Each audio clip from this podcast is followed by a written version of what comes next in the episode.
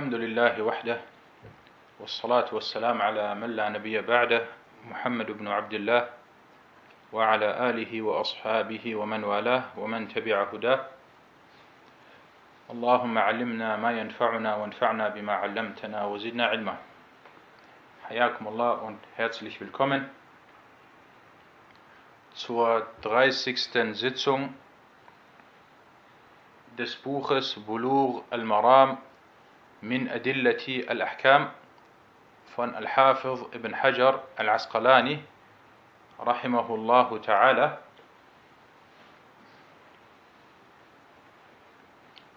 Und wir sind weiterhin bei Kitab al-Tahara und bei dem Unterkapitel Bab Qadha al-Haja, die Verrichtung der Notdurft.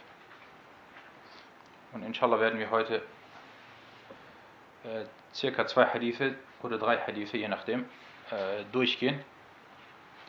Und wir, wir haben jetzt in diesen 30 Sitzungen von Bulur al-Maram knapp 80 Hadithe gelesen und diese wurden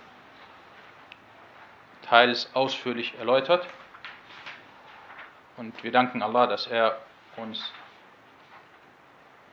bisher diese Möglichkeit gegeben hat und uns den Erfolg verliehen hat. Und es gibt vor allem in der heutigen Zeit kaum eine Tat, die besser ist, als dass man sich mit dem Gottesdienst, mit der Ibadah beschäftigt. Und der Prophet wassalam, sagte auch in einem Hadith, in einem authentischen Hadith, Al-Ibadatu fil Harji kahijratin ilayya. Der Gottesdienst zu Zeiten oder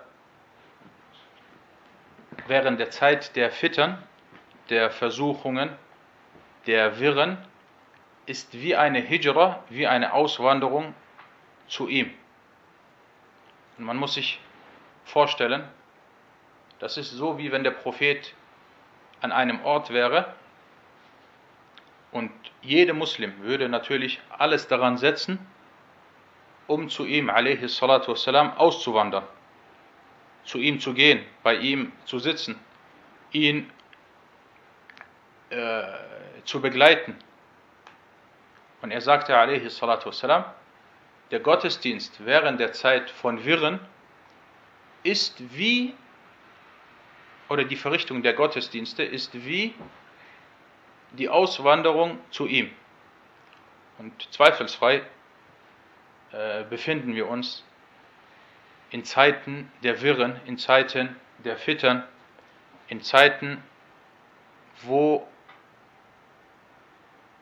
der Mann als Muslim aufsteht und als Kafir stirbt oder als Kafir, afwan, als Kafir äh, in den Abend geht, wo er als Sunnite aufsteht und als irregeleiteter Mubtadi' in den Abend geht, wo er als äh, frommer Mensch aufsteht und als Frevler in den Abend geht, wo er als ein Schüler des Wissens oder jemand, der nach dem Wissen strebt, in den Abend geht und dann am Morgen aufsteht und andere Gedanken hat.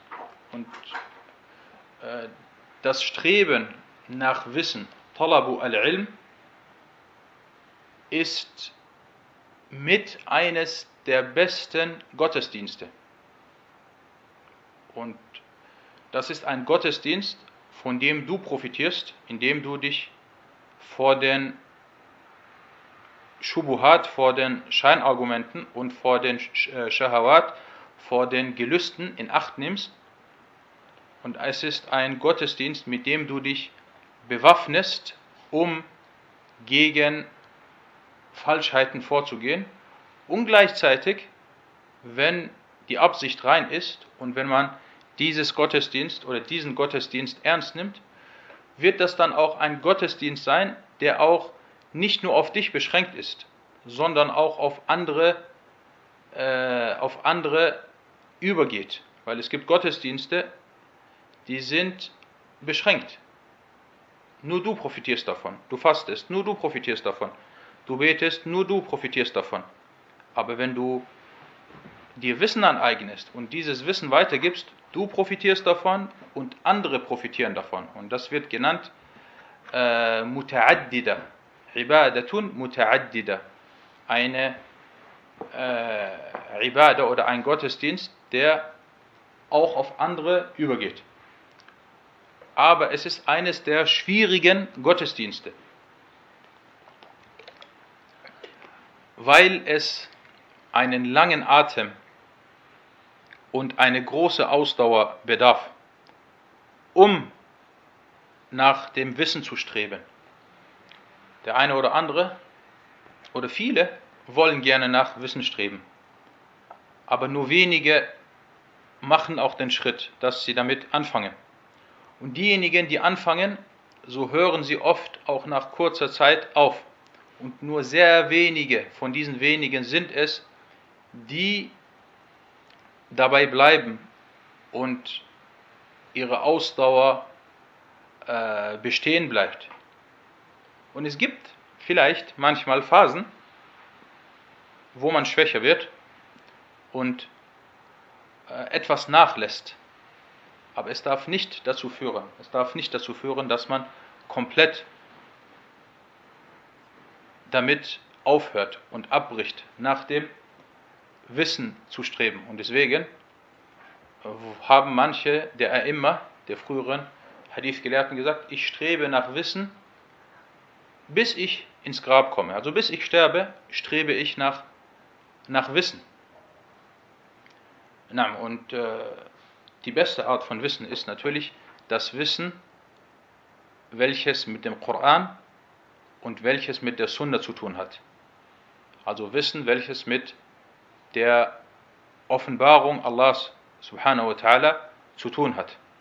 Und dieses Buch, Bulughul Maram, wenn man es lernt und studiert und wiederholt, wie ich das schon öfters gesagt habe, das, ist, äh, das verleitet einem großen Fiqh, großes Verständnis in der Religion. Und deswegen äh, sagte Sheikh Abdullah Sa'ad, dass unser Sheikh Abdullah Sa'ad, dass Sheikh Ibn Uthaymeen, sein Sheikh, es pflegte, immer Bulughul Maram dabei zu haben. Wenn er unterwegs war, auf der Reise war, er hatte immer Bulughul Maram dabei und er wiederholte die Hadithe und er erlernte weitere neue Themen. Und äh, das ist das Wissen. Wissen ist, dass du etwas lernst und das, was du gelernt hast, dass du das wiederholst. Weil manche denken, ich habe eine Sache gelernt, okay, ich lasse das beiseite und das war's. Nein.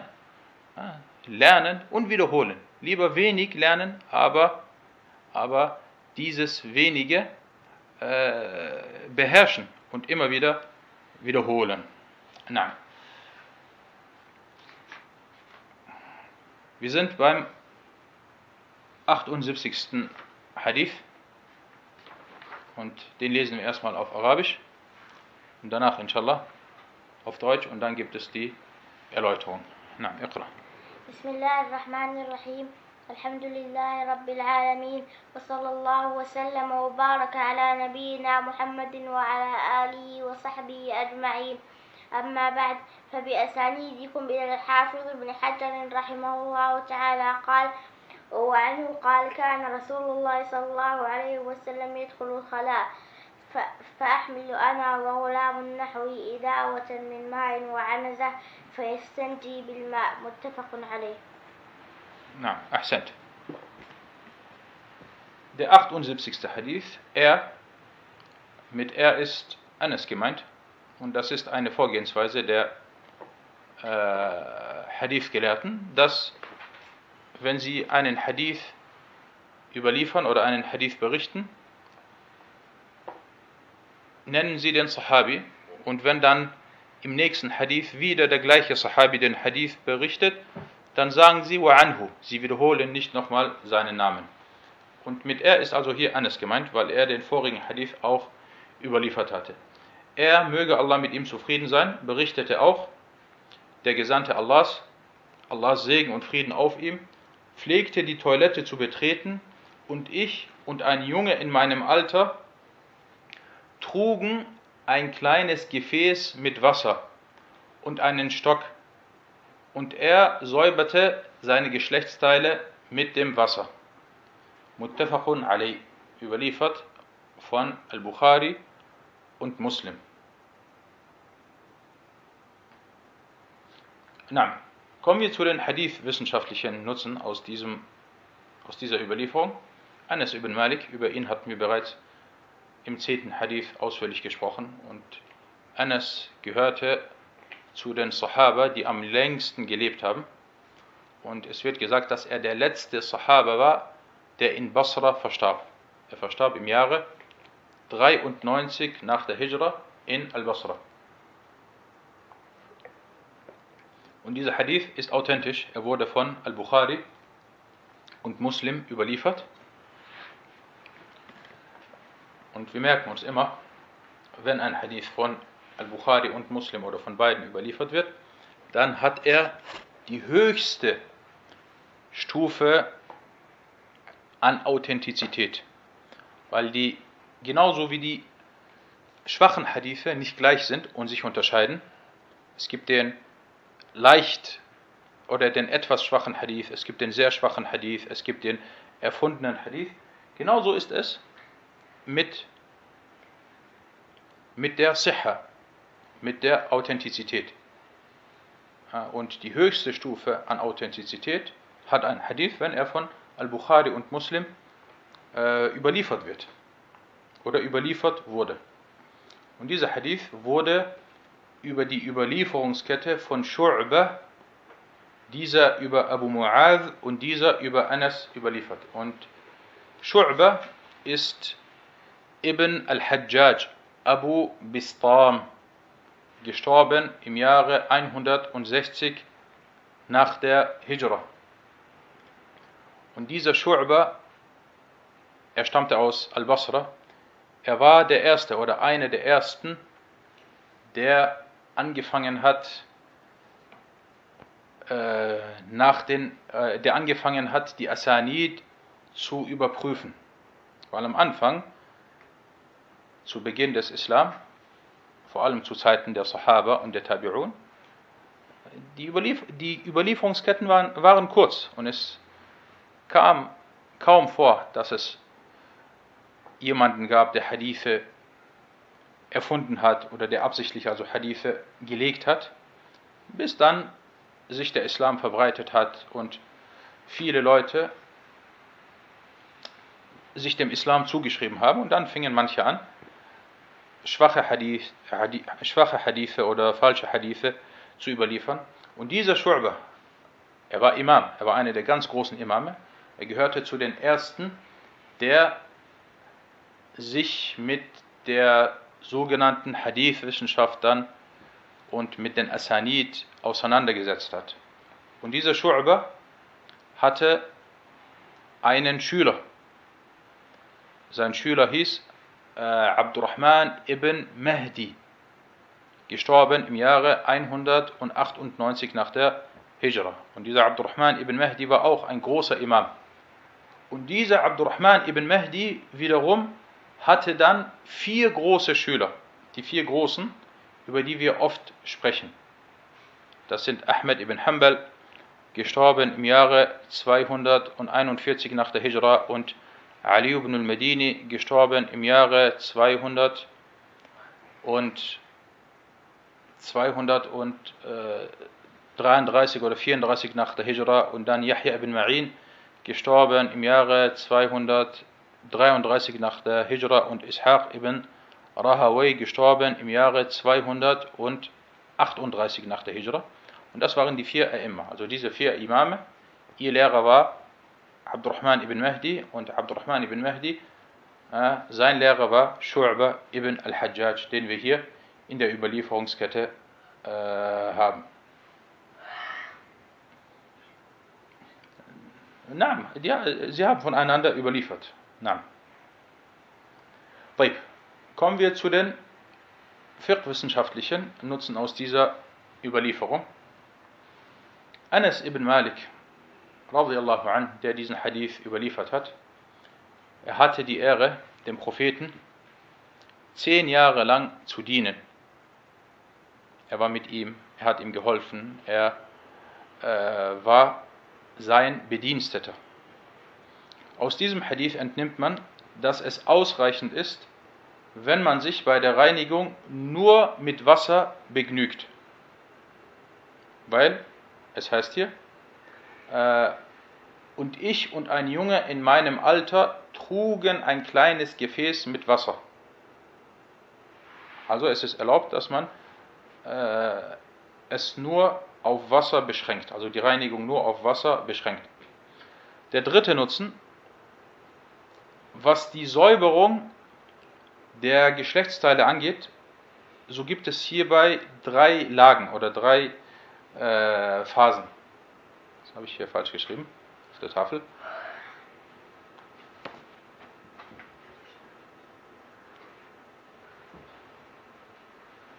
Erstens, das ist die beste Art, und zwar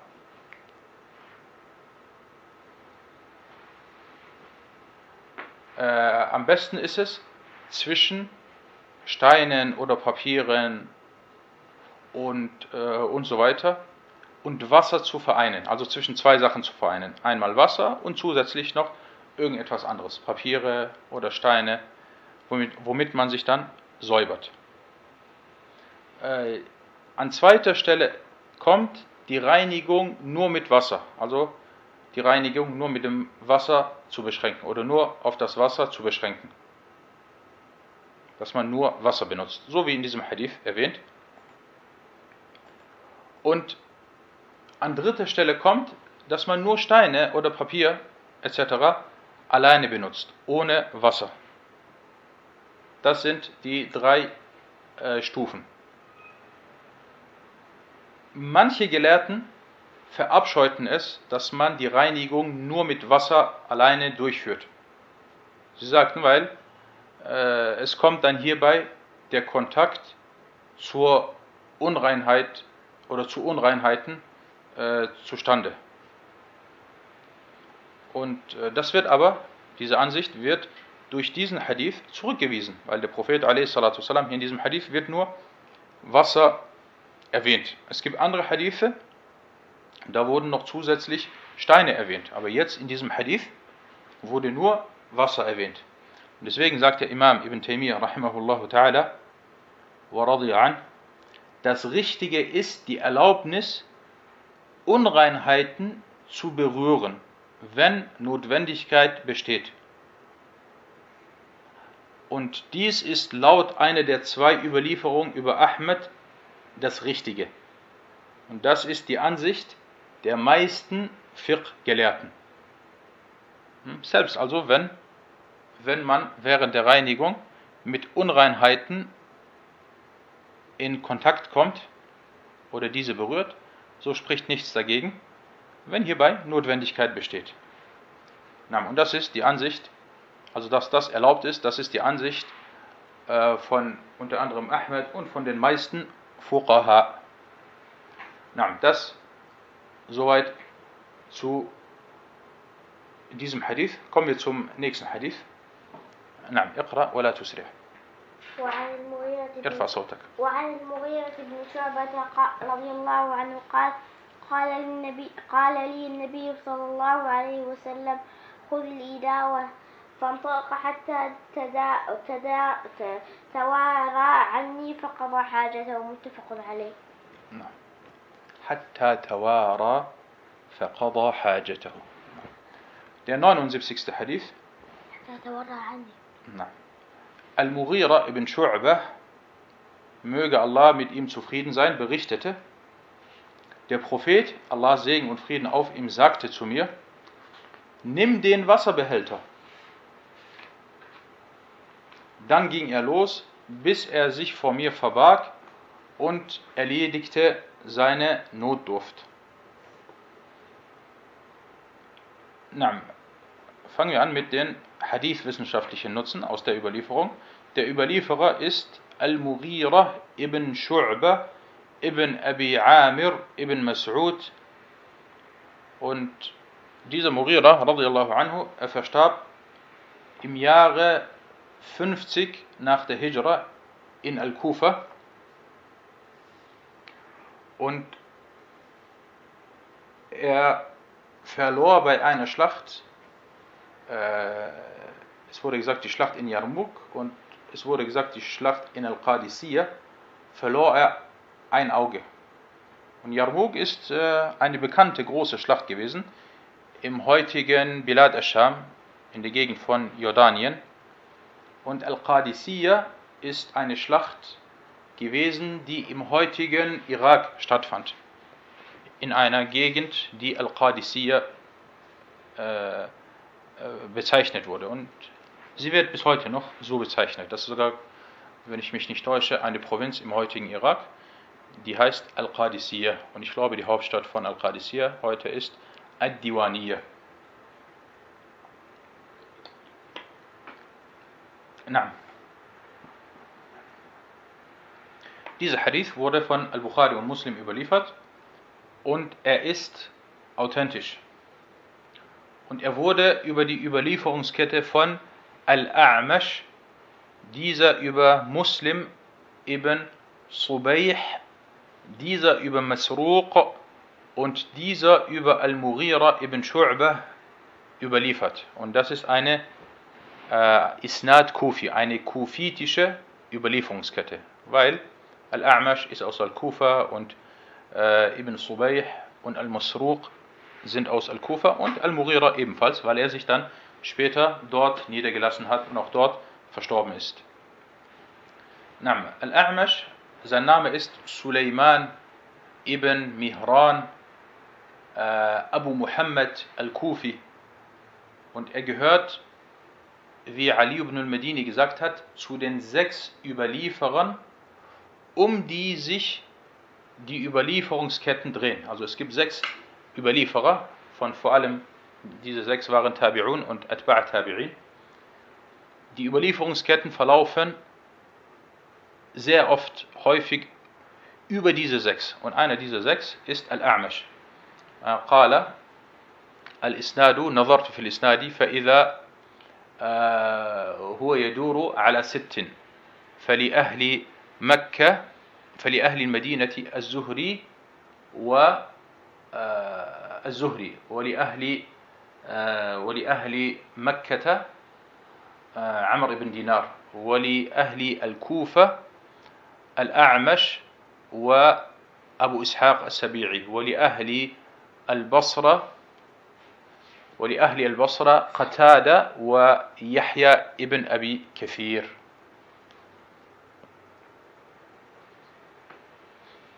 Und dieser Al-A'mash, er verstarb im Jahre 148 nach der Hijra und er war ein Imam und ein Hafif, ein großer Hafif, rahimahullah. Äh, kommen wir zu den fiqh-wissenschaftlichen Nutzen aus diesem Hadith. Wir entnehmen aus dem Hadith die Erwünschtheit, sich während der Verrichtung der Notdurft zu verbergen. Und das, was manche unwissenden Leute oder manche Käferer machen, dass sie sich nicht schämen und manchmal, äh, billah, in aller Öffentlichkeit äh, verrichten sie ihre Notdurft. Und diese Leute, sie haben oft äh, weniger Schamhaftigkeit oder weniger Scham und Benehmen als Tiere. Und deswegen Allah sagte, بل هم كالأنعام بل هم كالأنعام بل هم أضل Sie sind wie die Tiere? Nein. Sie sind wie das Vieh? Nein. Vielmehr sind sie noch ihre Geleitete. Und äh, subhanallah, es gibt Tiere, sogar bei den Tieren ist es oft so, dass sie äh, sich verbergen, wenn sie die Notdurft verrichten. Zum Beispiel bei Katzen. Katzen sind äh, saubere Tiere. Ich kann mich erinnern, ich war klein, wir hatten äh, bei uns gab es eine Katze, dann habe ich sie mal beobachtet.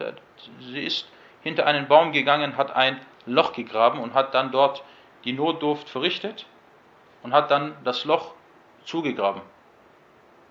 Na, subhanallah, selbst Tiere haben hierbei äh, hierbei Scham. Aber manche unwissenden Leute, wie gesagt, sie schämen sich nicht und manche sogar äh, in aller Öffentlichkeit. Na, der zweite Nutzen aus diesem Hadith. Das Bedecken der Aura vor anderen ist verpflichtend. Und die Aura des Mannes ist von den Knien bis zum Bauchnabel. Und äh, bei der Frau dagegen der ganze Körper. Der ganze Körper der Frau ist Aura.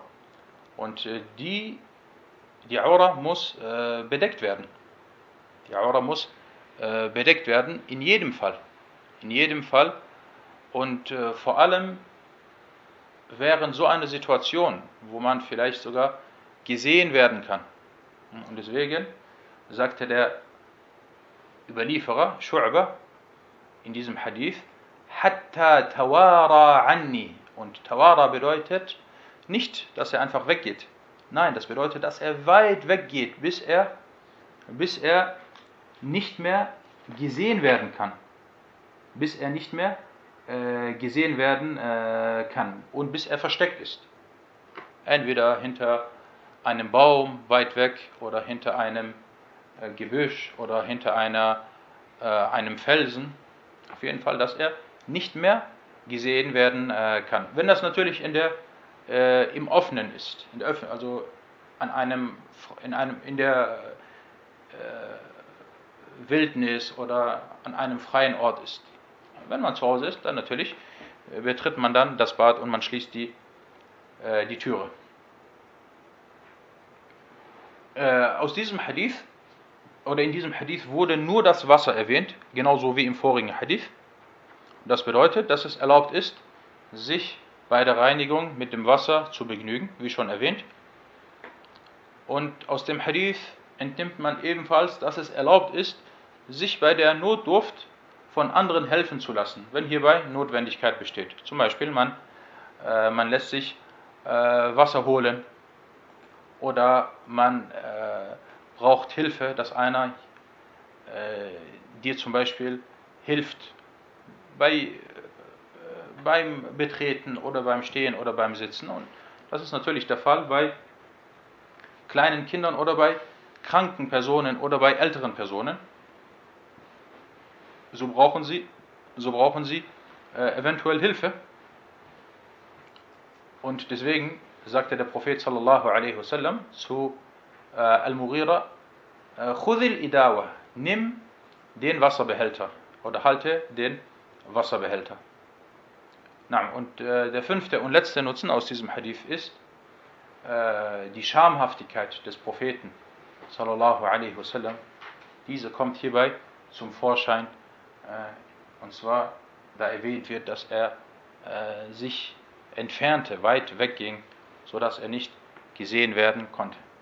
Na, das soweit zu äh, diesem zu diesen Hadithen und äh, zu diesem Unterkapitel. هذا والله تعالى أعلم وصلى الله على محمد